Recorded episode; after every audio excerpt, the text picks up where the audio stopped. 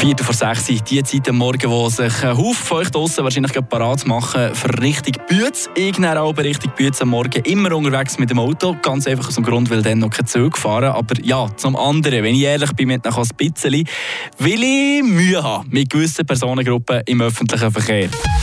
Also ja, ja, ja, nur zu das klarstellen. He, nichts gegen ÖV finde ich grundsätzlich ja eine super Sache, aber hey, seien wir ehrlich zusammen. Ich glaube, zu den mühsamsten Leuten am Morgen im Zug oder im Bus gehören doch ganz klar die Welsh OS-Gruppe. Hat doch immer mindestens eine, die einen riesen Mais macht im Zug. Nicht, dass ich irgendein Problem mit Welsh oder so hätte, überhaupt nicht, aber die Kombination, ja, die hat man schon ein paar Mal am Morgen der letzte Nerv geraubt, oder?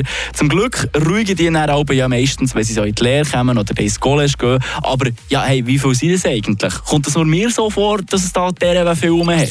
Eine Portion Wissen für einen starken Tag. Schlauere Tag mit Radio FR. Stefanie Neff ist von Justi, dem grössten unabhängigen Lehrstellenportal in der Schweiz. Sie hat uns da Zahlen dazu. Jedes Jahr schließen rund 80.000 Jugendliche die obligatorische Schule ab. Im Kanton Fribourg sind es jährlich zwischen 3'500 und 4'000 Jugendliche. Ja, oder wie ich würde sagen, knapp 4'000 Nervensagen weniger, die wir am Morgen auf den Zeiger gehen. Frische Tag, der Radio